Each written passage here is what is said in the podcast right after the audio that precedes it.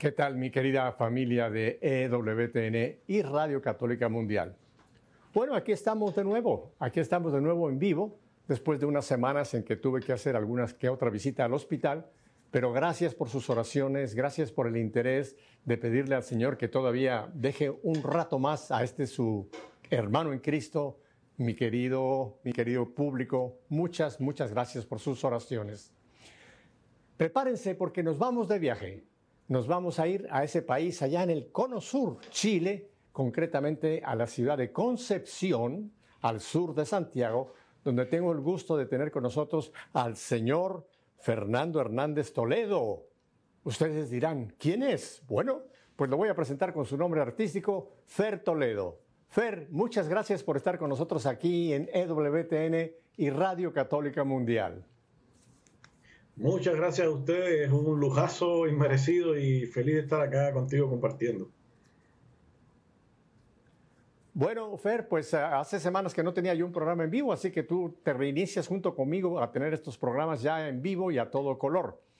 Vamos a hablar más tarde de tu, de tu profesión, de una vez se los adelanto, él es cantoautor y también un gran pintor. Pero antes de que hablemos de su arte, tanto en la música como en la pintura, vamos a hablar un poco de Fer que nos cuente, porque verán qué historia más interesante. Fer, pues vamos a empezar por dónde es que naces y cuéntanos un poquito de ti para que la gente pues te, te adopte como adopta a todos mis invitados e invitadas. bueno, nací en La Habana, en Cuba. Eh, ya, bueno, en el 1976, para que saquen cuenta ahí, eh, fue eh, una infancia, entre comillas, normal, porque uno no, no, no se da mucha cuenta de, lo que pasa eh, en el país, pero, pero fue dentro de todo normal, eh, rodeado de las iglesias coloniales hermosas. desde muy pequeñito me llevaron a la iglesia, fui conociendo, obviamente la conversión vino más adelante, pero sí conocí a los salesianos que estaban en la esquina de mi casa prácticamente. y de ahí fue un no parar. Desde, desde ese momento eh, perdí a mi madre cuando tenía dos años de edad. Eh, por lo tanto, eh, con los salesianos, la, figura de María Auxiliadora que coronaba el, altar, era preciosa, se transformó en mi madre. y desde entonces hemos tenido una historia hasta, hasta la fecha. Déjame, déjame, me detengo un poquito en esa época de tu infancia. Mencionas que tu mami pues partió al tú tener dos años. ¿Cómo, era, ¿Cómo se conformó tu familia? ¿Fuiste tu hijo único o tienes eh, otros hermanos y hermanas? Cuéntanos de ese núcleo familiar y este núcleo, en el año 76, pues estamos hablando de un país comunista donde la religión eh, eh, no, no, existe de ninguna manera oficial. Cuéntanos un poco de, de tu hogar y de tu, y de tu experiencia como niño en ese hogar allá en, en La Habana, Fer. Bueno, en La Habana Vieja, claro, un barrio marginal, eh, con muchas cosas también eh, muy bonitas, la parte del casco histórico y todo. Eh, mi familia me crió prácticamente mi tía y mi abuela, que fueron mi papá y mi mamá. mi papá se volvió a casar, en fin, tengo un hermano de, de, su unión después, pero mi familia en realidad en principio no era cristiana. pero mi tía y mi abuela, que son los que se hicieron cargo de mí, eh, querían, de que tenían esa intuición de llevarme a, Cristo, ¿no? Y en un principio no, no, no, no sabían, ni siquiera conocían muy bien la diferencia entre eh, iglesias evangélicas, mormonas, católicas. Para ellos era un desconocimiento que hay que decir que en Cuba hay mucho que hacer en términos de evangelización. Eh, y por alguna casualidad, entre otras iglesias que me llevaron que a mí no me gustaban, siendo muy pequeño, al final regalo en los salesianos y ahí me enamoré. Eh, porque obviamente el carisma ¿no? del juego, a través del juego, eh, y después luego la catequesis, y fui conociendo otros amigos, y, y así como, como Don Bosco, ¿no? Eh, lo soñó. y esa fue mi, mi, mi, infancia, y al mismo tiempo desarrollándome, mi familia se dio cuenta que tenía dones para el dibujo, la pintura, esas cosas, empezó por ahí. por pintar las paredes de la casa, así que al final dijeron, bueno, hay, hay que mandarlo a algún lugar si no nos va a pintar a nosotros. Y, y, ahí empecé con círculos de interés, profesores que eran artistas, después en escuelas de arte, así de a poco fui, y al mismo tiempo viviendo el lado político, o sea, no, que no podía decir que iba a la iglesia, en el colegio, eh, te decían otra cosa, que prácticamente era que Dios había muerto, que creer en Dios en, en, el, comunismo, que era como la evolución de la humanidad, que ya Dios no tenía lugar. Entonces, mi familia me decía, bueno, tú no digas nada, pero nosotros sí creemos, ya mi familia ya, ya iba preparándose, ya iba conociendo. Eh, y bueno, eso, recuerdo cuando llegábamos a la iglesia, a veces tenías que mirar para todos lados, que no te viera un profesor, un compañero del colegio que te delatara, esas cosas, ¿no? De hecho, me bauticé Oye, dos preguntas que tengo de lo que nos has compartido. Primero, cuando tú mencionas de que tú pintabas las paredes de la casa, ¿Las pintabas eh, con algunas figuras o las pintabas con una brocha para darle color a la pared? no, eran puros graffiti, eran imágenes, casas, eh, árboles, paisajes, sí. eran puras pinturas, claro. ¿Y esa casa todavía, esa casa todavía se conserva en La Habana Vieja, esa casa de Fer, de Fer Toledo con esos grafitis iniciales? Sí, mi abuelita falleció después, pero mi, mi tía aún vive ahí y, pero no, ya, ya, la, ya la pintaron ya. sí. ya, no, ya no existen esos grafitis que algún día si alguien quiere visitar el, el hogar del famoso pintor Fer Toledo, ya no va a poder ir a, a, buscar esas pinturas originales primarias tuyas, ¿verdad? No, mi tía debe tener muchas cosas guardadas, pedazos de madera, de qué sé yo, de escaparates, cosas que pintaba, pero, pero no, ya la pared está ordenada. Mm. Ah, lo segundo que me gustaría que nos amplíes un poco, porque para muchísima gente, eh, pues ni nos podemos imaginar lo que es vivir en un país donde el comunismo es imperante y donde la religión está mal vista. Como tú dices, uno tiene que cuidarse de que no lo vean entrar a una iglesia porque puede tener consecuencias o en el trabajo o, en alguna manera. Ah, eh, ¿cómo, ¿Cómo es que el pueblo cubano, a pesar de esta terrible calamidad que le cayó con el comunismo, aún, produce sacerdotes extraordinarios. Yo conozco muchos sacerdotes, seminaristas, obispos cubanos. ¿Cómo es que el pueblo cubano, a pesar de esa opresión, ha podido mantener esa fe y sigue siendo en muchos cubanos una fe muy fuerte? ¿Cómo, cómo es posible esto, Fer? Muchas, muchas órdenes, de hecho, fueron expulsadas al inicio y todo. Eh, yo creo que hay varias, varias aristas. Una son las abuelitas con el rosario desde la casa. ¿no? Eh, es impresionante cómo a pesar de que las iglesias se, terminaron quedándose vacías, eh, porque además habían ciertos trabajos que si tú ibas a la iglesia no te los daban, etcétera, etcétera. Entonces, en esa época, eh, ahora yo creo que ha aflojado un poco, pero en esa época era bien difícil. Eh, y las abuelitas con el rosario hablando, no había, no había Navidad, no se celebraba nada, la Pascua, nada, no existía. Y yo recuerdo que mi abuelita, eso sí lo tenía desde niña, eh, con dos ampolletas, dicen en Chile, dos bombillas, dos, bombillos que conseguíamos eh, y una rama seca de un árbol por ahí, y con eso hacíamos el arbolito. Ella me explicaba que era el nacimiento de Jesús y ponía música bajito, porque en esa época estaba prohibida cierta música, como Celia Cruz, por ejemplo. Y recuerdo que tenía un disco de Celia Cruz que era de la Navidad, muy antiguo. Y ese, eso lo ponía y bailaba y hacía sus traguitos y hacía ese día la mejor comida del año. Entonces era una fe que mantuvieron las abuelitas en las casas. Eh, impresionante porque eh, siempre me contaba que en las casas de Cuba era muy típico ver el Sagrado Corazón de Jesús eh, en Vos Confío, era lo que reinaba.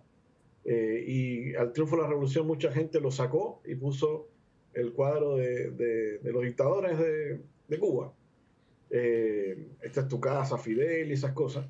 Eh, entonces, la iglesia, la, gente, muchos tenían miedo, pero otra cosa yo creo que, y ahora viviendo en Chile lo veo, eh, cuando hay una crisis de la iglesia por muchos casos de abuso y cosas que han pasado, me doy cuenta eh, cuando hacemos algún concierto y hay poca gente o hay abuelitas, me remito a Cuba. Y, y a veces mis amigos dicen, ah, no vino mucha gente, le digo, bueno, esta es la gente que va a mantener, en algún momento esta crisis va a terminar y, va a ser gracias a estas abuelitas con su rosario que vienen a los conciertos y, a los jóvenes que todavía se atreven y todo. Eh, eso la verdad que es un, es un tesoro que tenemos. Eh, las personas que, que, mantienen la fe eh, y la pasan a los nietos porque a lo mejor los hijos tienen miedo de llevar a, sus propios hijos a la, a la iglesia. Como te decía, yo fui bautizado a los siete años. Eh, la mayoría de mi generación, muchos no están bautizados, o sea, una locura, eh, que uno lo analiza después y se da cuenta. pero tengo mucha fe y siento que a veces a nuestra iglesia le hace falta un remesón, porque eso saca la paja del trigo. Al final, los países que se dicen católicos, eh, cuando hay un remesón, quedan los que de verdad estaban porque de verdad sienten un amor especial por, Cristo, por su familia, por la iglesia. Así que eso. Esto que mencionas es, importantísimo, lo he escuchado en otros muchos cubanos y cubanas aquí en, Miami. Yo vivo en Miami, tú sabes que Miami es una concentración importantísima. De hecho, Miami la, la, hicieron los cubanos, te lo digo. Pero es importantísimo lo que tú mencionas, cómo la fe de los mayores, esa fe fue transmitida y hoy día se sigue manteniendo la fe en Cuba y fuera de Cuba, gracias a esas abuelitas del Rosario que tú mencionas, que, Dios les tiene un premio enorme allá en el cielo porque fueron quienes lograron mantener, aunque fuera una llamita, una pequeña llamita, pero esa llamita se ha transmitido a muchísimas otras nuevas generaciones en Cuba. Así que es importante lo que nos narras, que nosotros ni lo imaginamos. Ahora, ya que mencionas de bautizo y confirmación, ¿cómo fue que a ti te bautizaron o cómo, llegó cómo llegaste a entrar, digamos, propiamente ya en la iglesia a través de los sacramentos de iniciación, Fer? A los siete años el bautizo, eh, y bueno, ya después toda la, la línea de sacramentos, eh, pero, pero sí recuerdo que en esa época no, le, no, no, no debías decirlo, porque no era bien visto eh, en, el, en, el, colegio, en el trabajo, no era, no era bien visto. Y muchos padres, en el caso de mi familia, o sea, en el caso de mi tía, que era la que se encargaba más de esto, y de mi abuelita, ellas sí siempre fueron muy, muy firmes. Pero, pero sí, mucha gente yo, yo diría que es la mayoría, eh, al menos en esa época, eh, hacía las cosas escondidas, ¿no? Creamos un, eh, se creó un ser humano, digamos, con dos caras, el que por un lado aplaudía lo que pasaba en el país para no meterse en problemas, y luego escondido iba a la iglesia, oraba y estas cosas. Siento que eso ha cambiado un poco, porque obviamente a, a través de los años han tenido que ir evolucionando hacia otro lado, aunque sigue siendo la misma dictadura, pero eh, sí, creo que en esa época era más difícil el tema, por lo menos religioso. Uh vamos a seguir conversando porque me parece que nos abres un, panorama que para muchos es desconocido. Oímos hablar de Cuba y de que eh, Cuba está todavía bajo, bajo ese régimen, pero de alguien que lo vivió como tú, pues es importante escuchar ese testimonio de cómo fue que esa fe se fue eh, viviendo a través de los mayores y pasando, en el caso tuyo, a través de tu abuelita. Por cierto, ¿cómo se llama tu abuelita para mandarle un saludo allá en el cielo? Caridad. Caridad, tú nos estás viendo allá en el cielo, así que te mando un besote, Caridad, allá que estás arriba gozando con el Señor. ¿Qué tal si le empezamos a mostrar a nuestro auditorio el arte tuyo de la música? Y tengo un canto que creo que es un canto como muy bandera tuyo, que se llama Alegres Van. Cuéntanos un poquito de Alegres Van y vamos a escucharte en esa faceta tuya como cantoautor.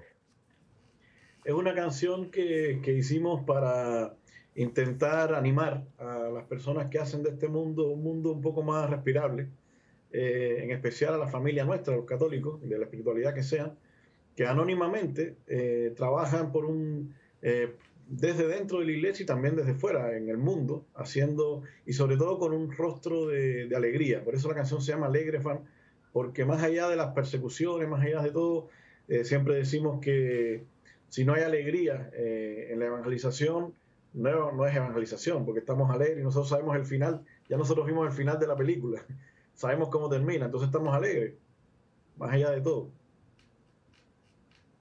El Papa Francisco ha insistido mucho en que un evangelizador, bueno, un cristiano tiene que tener un rostro alegre, porque ¿cómo va a decir que tiene a Cristo, que realmente tiene esta vida que el Señor nos ha prometido, como Él ha dicho, con una cara de pepinillo avinagrado, ¿no? Y hay gente que piensa que para ser cristiano hay que tener una cara como muy mística, como muy seria, como que no. No, no, no, el cristiano tiene que, lo que dice San Pablo, ¿te acuerdas lo que dice allá en la carta a los filipenses? Alégrense todo el tiempo en el Señor. Repito, alégrense. O sea que la alegría tiene que ser parte de eh, la proyección de mi fe. No solamente que yo creo, sino que se note que yo creo a través de esta alegría. Así que, bueno, pues vamos entonces a escucharte y verte en este video. Alegres van.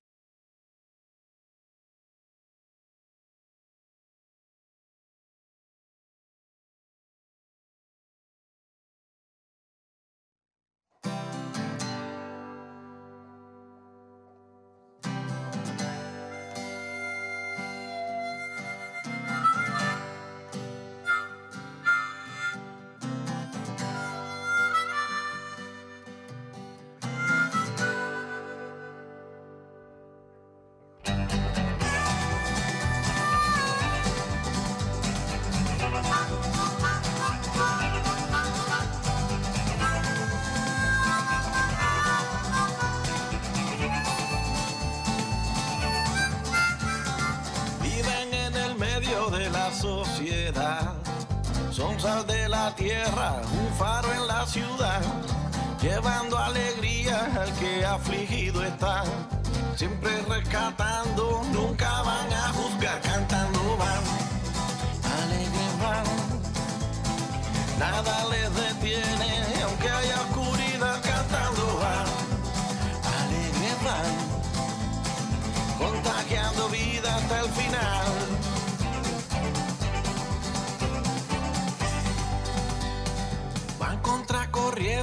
no temen que dirán.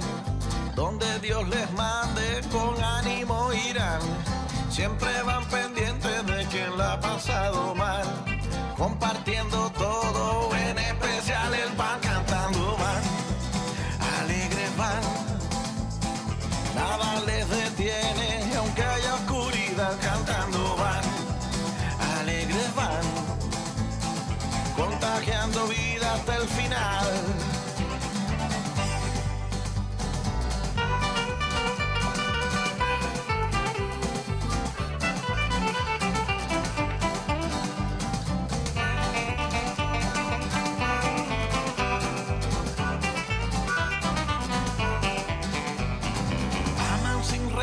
a todos se dan. Y en humillaciones encuentran dignidad. El tiempo difícil es su especialidad. Bien acompañados van en comunidad cantando van. Alegres van. Nada les detiene, aunque haya oscuridad cantando van. Alegres van.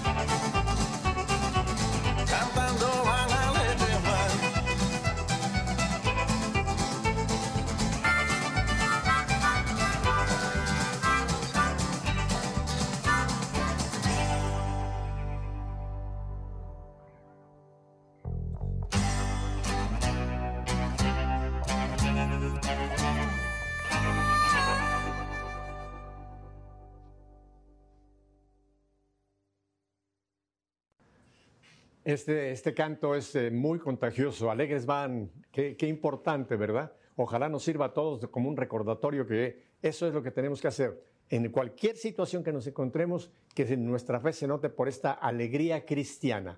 No la alegría del mundo pasajera, sino la alegría de saber que el Señor está con nosotros.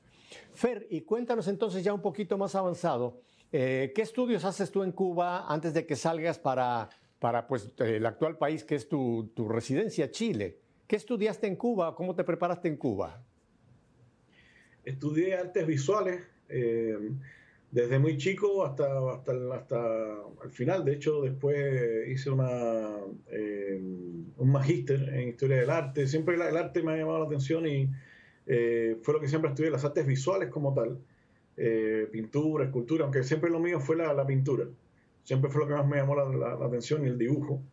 Eh, pero luego, cuando ya terminé los estudios, eh, en, la, en, una de las escuelas que había estado, había conocido a músicos que, que estaban ahí, que eran parte también de la escuela, la, carrera de música también. Y me acerqué mucho porque yo escribía cosas desde la adolescencia que yo creía que eran poesía, ahora me daría vergüenza mostrarla, pero fueron las primeras cosas que escribía y yo creo que más que nada era desahogo, era canto protesta, yo creo que un poco también influenciado por la trova, eh, ese estilo, ¿no? Y, eh, y, empecé a hacer estas cosas y a mostrarlas y me di cuenta que había gente que le gustaba y que parecía que había algo ahí. Eh, y si aprendía a tocar guitarra, pues podía eh, ponerle música a aquello. Y así empecé a poquito también, como a los 15, 16 años, un sacerdote, el padre Fito, mexicano, muy joven, eh, me enseñó a tocar los primeros acordes, así que lo primero que aprendí eran rancheras. y los barandales del puente, canciones a la Guadalupe, y así fui como aprendiendo la guitarra y me enamoré de eso. Así que después que terminé la pintura, en vez de dedicarme, eh, después que me gradué, me dediqué por entero a la música, tuve una banda eh, de la iglesia, además, porque siempre mi sueño fue, en, esa época también recuerdo, llegó por primera vez a Cuba Martín Valverde, eh, y recuerdo que una amiga me llevó a este concierto mintiéndome prácticamente, pues yo estaba en esa época en, en, los circuitos más rockeros y fuera de la iglesia, la música la tocaba más de otra onda, eh, y éramos más rockeros y todo, y entonces me dice, mira, hay un, muchacho que viene, que es mexicano, eh, que es rockero, me dice, yo dije, bueno, esto debe ser algo así tipo maná, no sé, no, no, me imaginaba, me parecía raro un rockero en una iglesia, era, ah, ok, vamos. Y, y ese concierto para mí fue, me abrió, ese día yo dije, esto es lo que yo quiero hacer, porque además sentía que muchas de las canciones me las decía a mí, el Señor me tocó ese día eh, el resto de la banda no, no, duró la primera canción. Me dijeron, oye, nos vamos, no, no, nos interesa. Pero a mí, por alguna razón, no me podía mover de ahí, me quedé hipnotizado eh, con sus palabras, con su música. Y después que salí del concierto, habían varios kilómetros hasta mi casa y, esa noche caminando, iba dándole vuelta, masticando todo lo que había acabado de, de escuchar. Eh, y a partir de ahí ya nada tenía sentido si no tenía que ver con Dios, la música, el arte. Ya desde entonces yo creo que no, no he encontrado nada eh, que me alimente y que me llene más que, que la evangelización, que, que, hacer cosas por esto, ¿no? por, por Cristo. Eh, ¿Alguna vez eh, has podido compartir con Martín Valverde este testimonio de, esta, de ese toque del Señor que se produjo en ese concierto de Martín Valverde en Cuba? ¿Lo has podido compartir con él directamente, Fer? No estoy seguro. Sí, eh, antes de irme de Cuba, después él, fue varias veces, incluso algunas jornadas que, que, tuvimos y eso. y sí pudimos abrir algún concierto de él. Eh, incluso después se hizo un disco, de Cuba con mucha fe, que eh, desde, desde salió desde él todo, todo este proyecto que fue increíble. Y las cinco bandas que habían surgido de estas primeras eh, idas de Valverde, dentro de esas cinco estábamos nosotros y logramos colar dos canciones ahí. y después en Chile también, en un concierto que estuvo acá, pude verlo y saludarlo y nos reconocimos todos. O sea, me reconoció él a mí. Eh, así que ha sido bien ah. un concierto en la catedral, además que fue histórico porque era un concierto católico en la catedral, en la plaza de la catedral de Cuba. Yo creo que era la primera vez que, se hacía algo así. Y, fue Martín quien estuvo detrás de todo esto. Eh, él cerraba el concierto y nosotros estuvimos invitados a tocar también. Así que sí, me une mucho eh, y le tengo mucho, mucho cariño a su trabajo ¿no? y, y todo lo que ha hecho, sí, sobre todo en Cuba. Ha hecho una labor inmensa Martín Valverde con su banda, pero eh, hay tantos testimonios, así que el día que yo lo vea le voy a volver a recordar de ese Fer que fue tocado en ese primer concierto, dejando el rock del mundo para entrar a, la música de, para darle gloria a Dios. Eh, mencionaste que en una de las iglesias de Cuba había una imagen que te impactó muchísimo y que eso ha creado en ti pues eh, ese sentido de esa maternidad de manía que tu mami que partió temprano en tu vida, pero que tienes esa, esa protección, esa maternidad. Cuéntame brevemente qué, imagen es y dónde fue que tuviste ese encuentro con María Fer. Fue precisamente con los salesianos, eh, María Auxiliadora, eh, y siempre desde que, desde que la vi, siempre tuve, no sé, locuras de, de artista, siempre me sentí identificado con el niño Jesús, como que eh, a ese niño que ella llevaba en brazos era yo. Eh, y además una madre eh, fuerte, una leona, ¿no? Con el cetro, con la corona. Entonces siempre la sentí como, como una auxiliadora, como una madre auxiliadora, desde, desde entonces. Y, ahí empezó yo creo mi relación con María desde entonces. mira que la he hecho sufrir porque no soy un hijo fácil, pero, pero ahí estamos. Ajá. Eh, creo que tienes varios cantos a, María, pero hay uno que, que, me gustaría mucho porque me encanta el título, que se llama Madre Bella. Cuéntanos cómo nace este canto y con este título tan, tan sugestivo, Madre Bella. Precisamente a María Auxiliadora, eh, a la vocación. Eh, por lo que decía antes, por eso de, la fortaleza de, esa madre que está como leona cuidando sus cachorros, ¿no? que no deja que nadie se acerque a, a tocarlo. Eh, y ahí nació esa canción, Madre Bella. Y además mezclándolo con muchos ritmos también caribeños, con, con rock, con todo. nos gusta mucho la fusión, el mezclar cosas. Los cubanos somos una mezcla de cosas, entonces no, no podemos abandonar esa, esa línea. No, no, nunca la abandonen. Bueno, pues qué tal si le regalamos entonces a nuestro querido auditorio este video con Madre Bella, ¿te parece? ¿Cómo no? Madre Bella. Adelante, Madre Bella.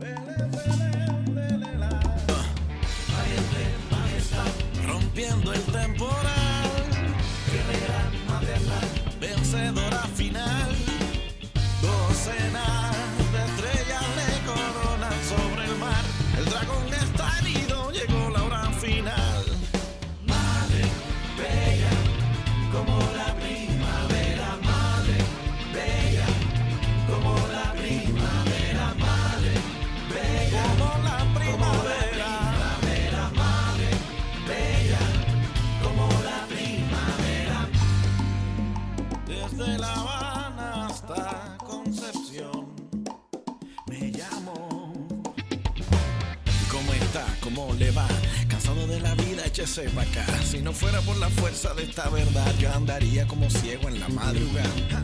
Desata mis ataduras, cordura de mis locuras. Es hora, vamos ya. Renueva la ciudad. Regresa la verdad. Una nube blanca en pedestal.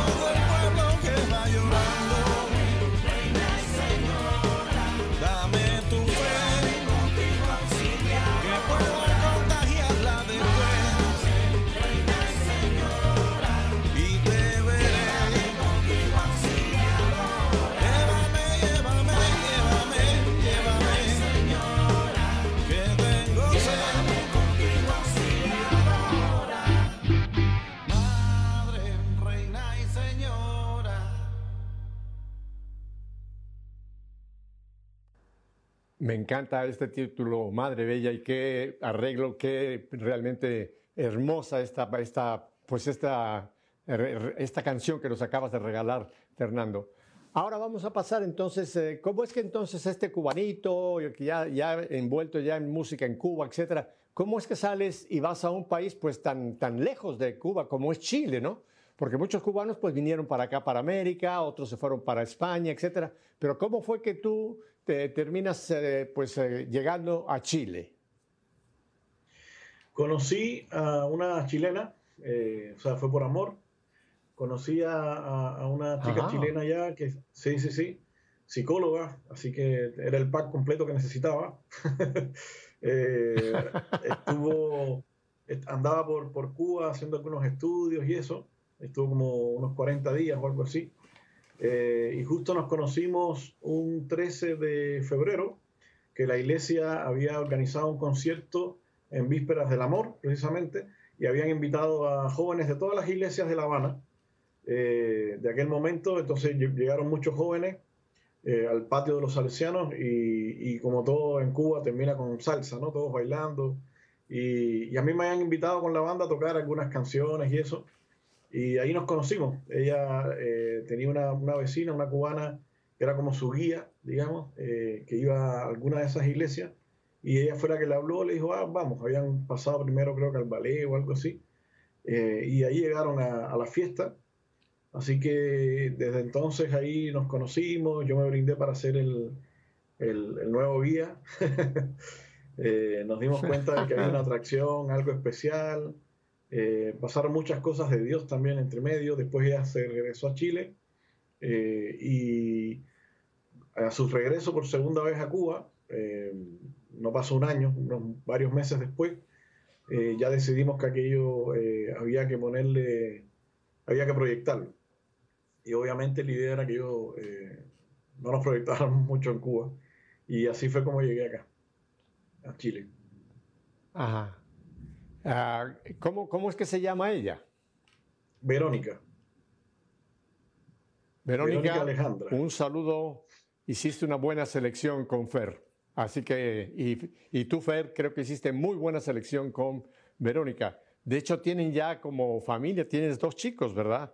Tienes a, a un chico ya de 14 años, a Santiago, 16 años, y a 16. Rafaela, de 7 años, fruto de este encuentro con Verónica.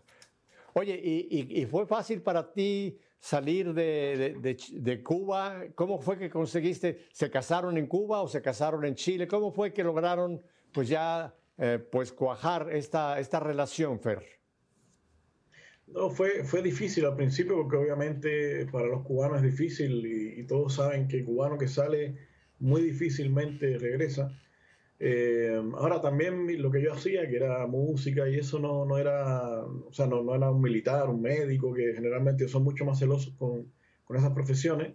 Y yo había estado en- justo en el cambio de siglo, en- en- a finales del 99, principios del 2000 había estado en México, invitado por la Universidad de La Salle. eh, para una charla sobre arte y, y una exposición y, y viajamos dos amigos, dos cubanos, también él salesiano, eh, y, y- y eso me había dado la posibilidad un poco de conocer el mundo, de, de darme cuenta que, que el mundo no era lo que yo conocía. eh, y ahí sí fue como otro planeta.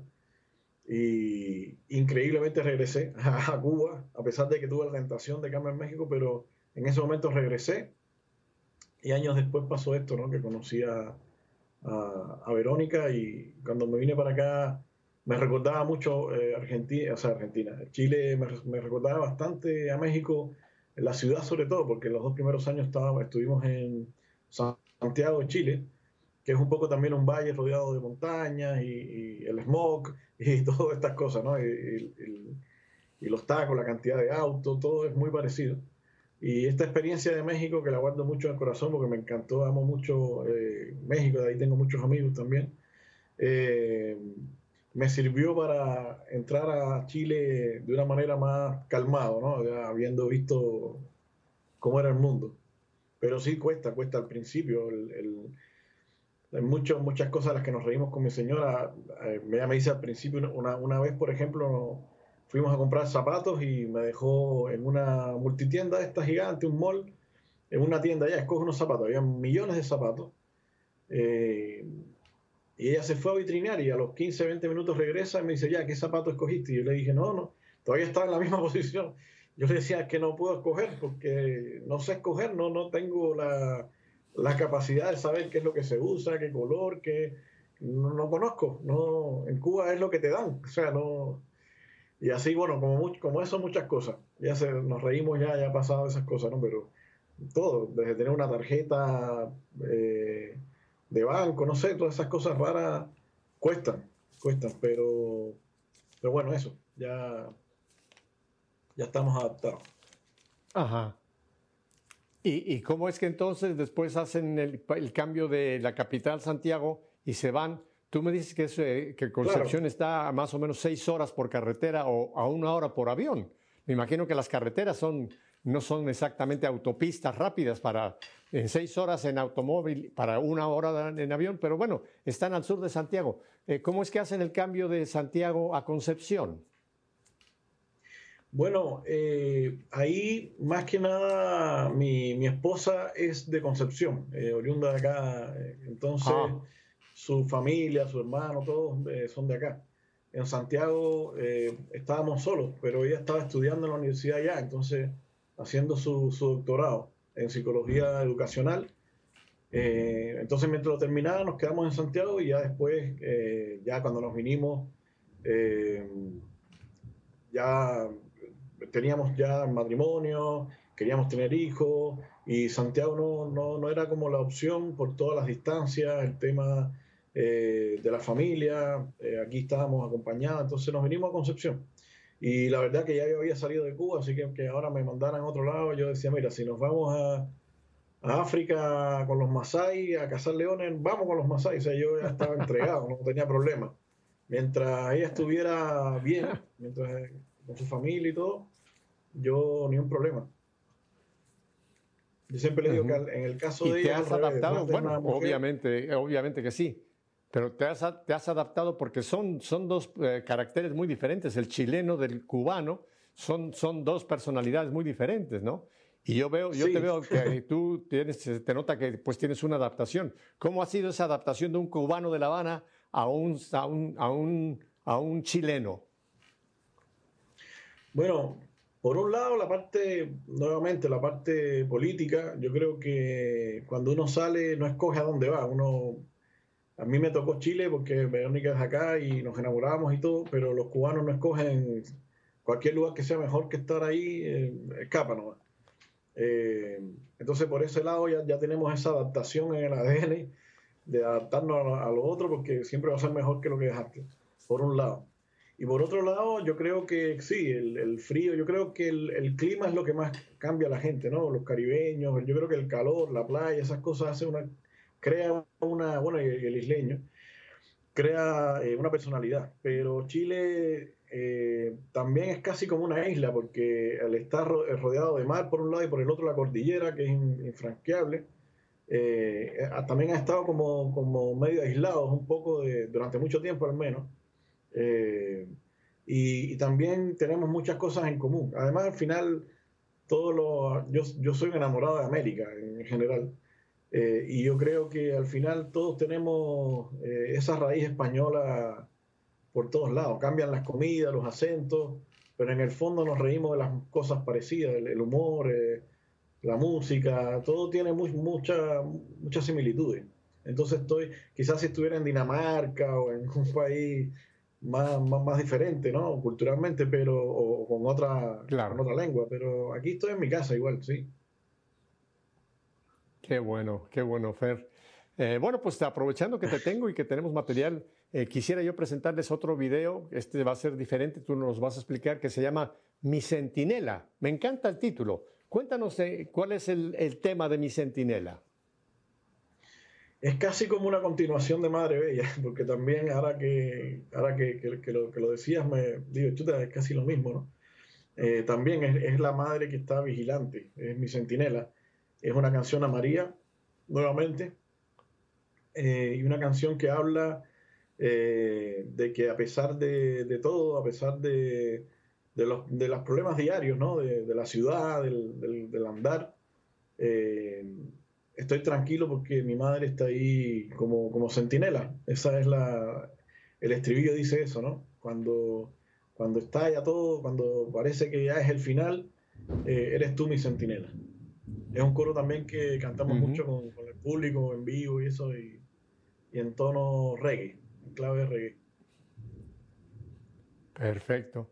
Bueno, pues son regalo más que nos da Fer Toledo. Vamos pues entonces a vivir este video mi centinela. Adelante. No fui yo quien te eligió, icono de la inconstancia ese soy yo, pero tu amor me atraviesa. Si no es a ti a quien iré, solo en tu mirada puedo comprender. Ahí estás, siempre me esperas.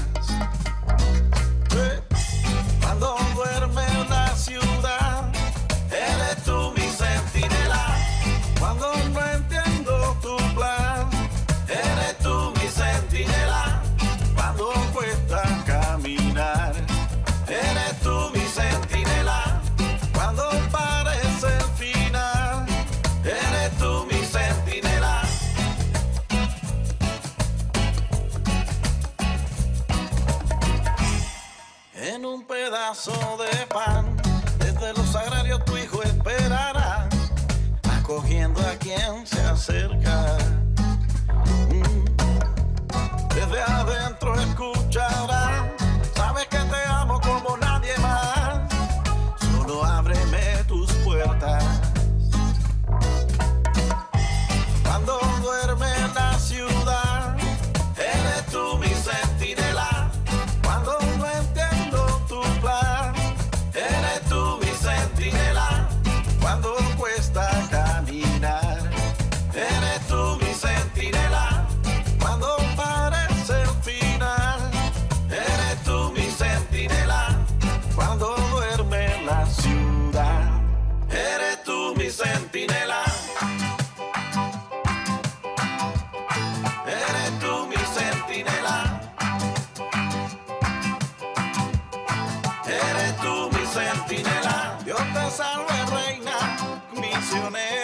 Eres tú mi centinela. Porque tu amor de madre está en mis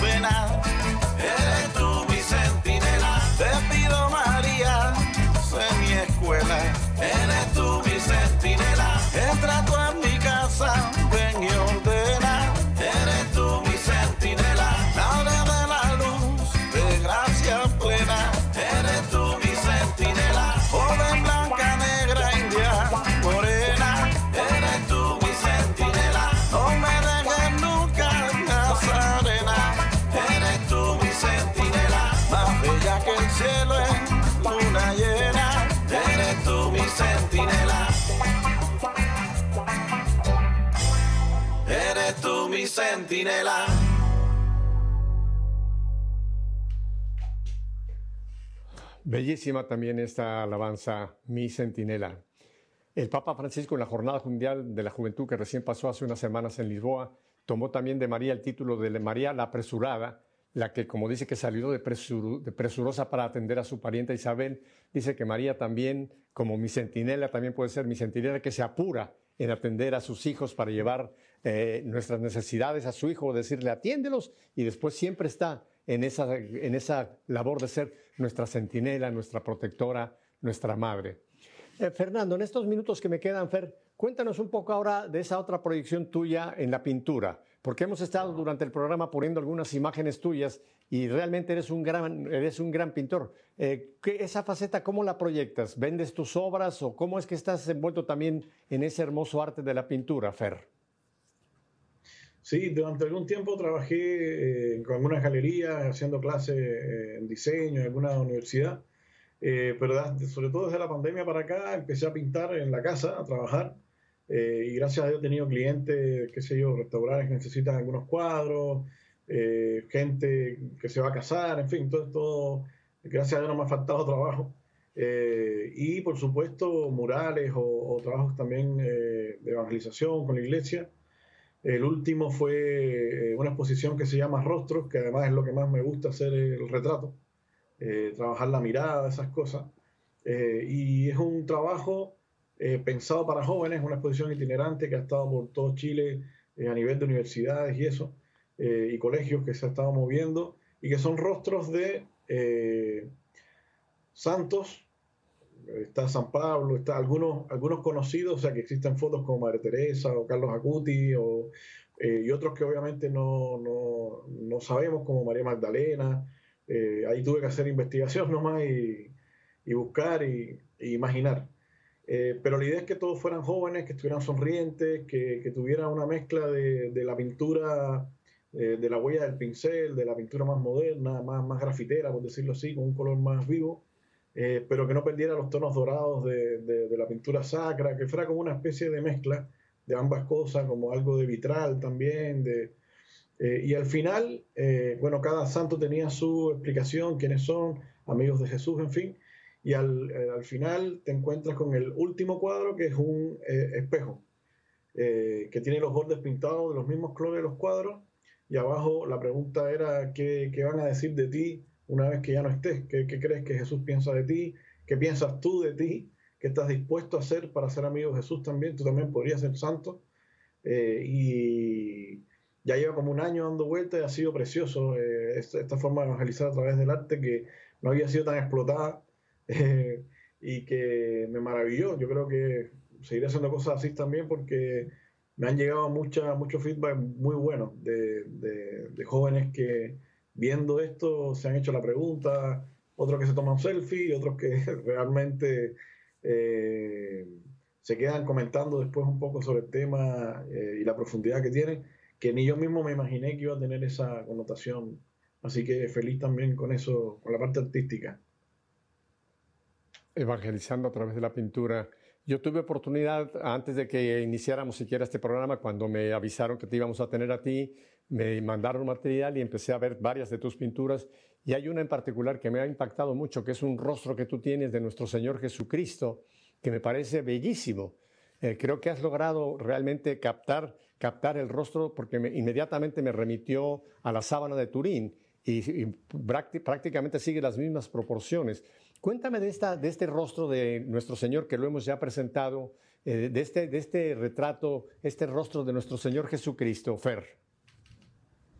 Sí, eh, fue inspirado en la sábana santa, o sea, tener casi un retrato de Cristo ahí es impresionante, sobre todo para un artista que trabaja la imagen y que eh, necesita, me, imagino la gente que ha tenido la visión de ver el rostro de nuestra Madre o de Jesús, eh, cuánta envidia, porque chuta, yo, yo la, me gustaría pintarlo, ¿no? Me gustaría, eh, pero bueno, uno escucha lo que, lo que dicen otros, pero es un rostro que intenté que tuviera que ver mucho con, con la sábana santa eh, y lo mismo de lo que hablaba de, los otros rostros, ¿no? Que, que, que, fuera cercano, que fuera juvenil, que transmita su mirada, que tenga esos colores vivos. Y, y, lo mismo, también me han pasado muchas cosas bonitas con, con, este, con este rostro de Jesús eh, que ha sido usado, porque además esa también es, es la idea, que el arte que, que, uno hace para evangelizar sea usado, sea explotado, se recorra el, el, camino, más allá de que la gente sepa o no quién, quién lo hizo. La idea es que, eh, que toque corazones. Así que en ese sentido estoy súper feliz de, de, ese rostro y de, y de otros trabajos que he hecho. Tú me comentabas, eh, cuando hablamos previamente a este programa, tú me comentabas sí. que incluso eh, ha sido interesante que cómo te has enterado de que ese rostro que tú has pintado ha sido usado en, en, en muchas eh, diversas formas, ¿verdad? Y que ha impactado mucho, que te ha llegado a ti, pues, de esta información, como dice, re, retroactiva, de lo que este rostro concretamente de Jesús ha, hecho en tantas, eh, quizá miles de personas que nunca sabrás tú a cuánta gente ha tocado. Cuéntanos alguna anécdota de este rostro. Claro, una vez, eh, recuerdo aquí mismo en Chile, un concierto en una plaza, eh, habíamos varios artistas invitados y al final una señora se acercó y me dijo que le había gustado mucho la presentación nuestra y quería hacerme un regalo. Y me regala un cuaderno que tenía el rostro de Cristo y era el que yo había pintado, ya no lo sabía. Me dijo, mira, este lo encontré precioso y lo compré y, yo ni sé quién, quién, quién eh, imprimió nada, ¿no? Yo me, le dije, ah, este lo pinté yo. Eh, y así me ha pasado mucho, ah, ¿en serio? Y también postales que me han enviado, cosas, y, ah, qué bien, que un programa también en, en, en España, eh, no recuerdo, pero que también de, de, eh, de gente que pone su, su, ah, no me viene la palabra ahora, sus testimonios, es la palabra que quería usar. Eh, y que usan este, esta imagen al, al, inicio. Y la primera vez que lo vi también fue como, ah, mira, qué bien, qué bien. de verdad, eso, eso, eso es como la meta, yo creo, para un artista es mostrarle a la mayor cantidad de personas lo que hace.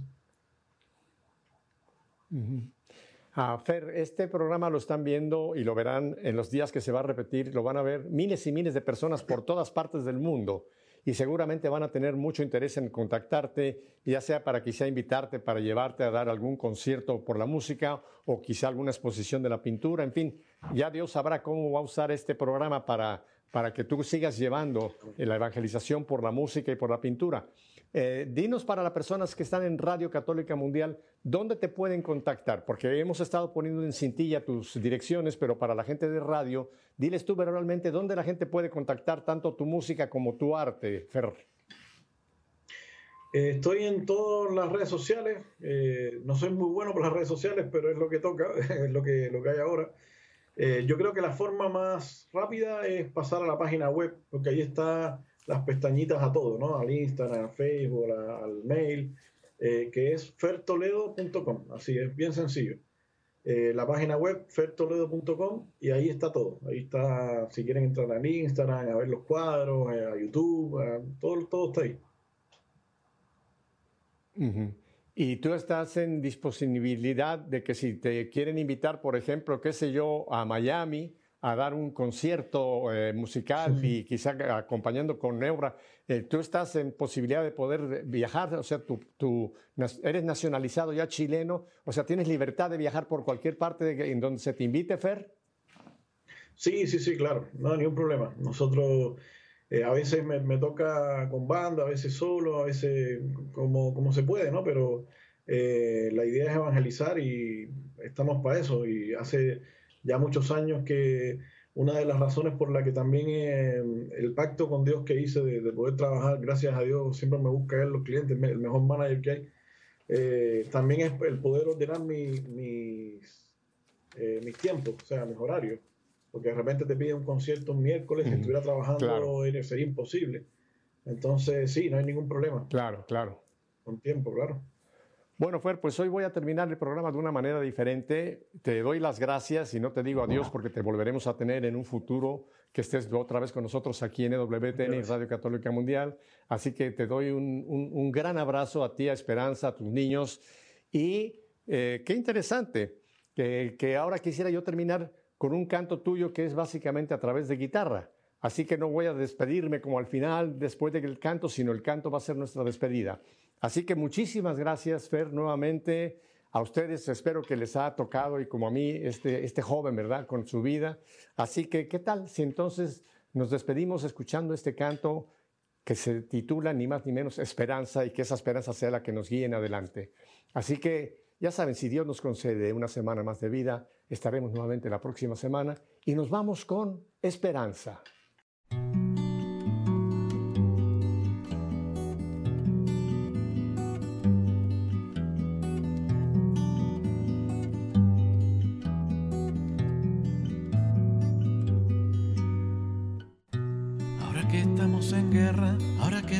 En cruz. Ahora que hay tantas voces que dicen tener la luz. Ahora que las esperanzas se han quedado en un rincón. Ahora que cobrar venganza es mejor que pedir perdón. Que todo es relativo entre palomas y serpientes. Ahora que el reino de las sombras pareciera que se extiende. Hay mucha gente que no se deja llevar en medio de tanta contrariedad, sin desear glorias, solo paz.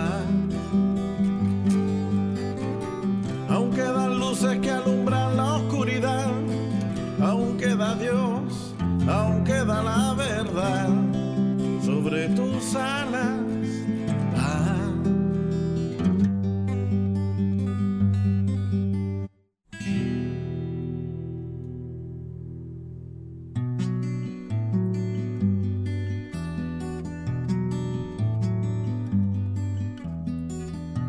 Ahora que pocos viven bien, ahora que muchos viven mal. Que se dice una cosa, pero no se piensa igual. Ahora que muchos se adaptan sin defender su razón. Ahora que lo falso avanza y nos quedamos sin voz. Ahora que todo es relativo entre palomas y serpientes. Que nos toca vivir una cultura de muerte. Hay mucha gente que no se deja llevar en medio de tanta contrariedad, sin desear gloria, solo paz. Aún quedan luces que alumbran la oscuridad, aún queda Dios,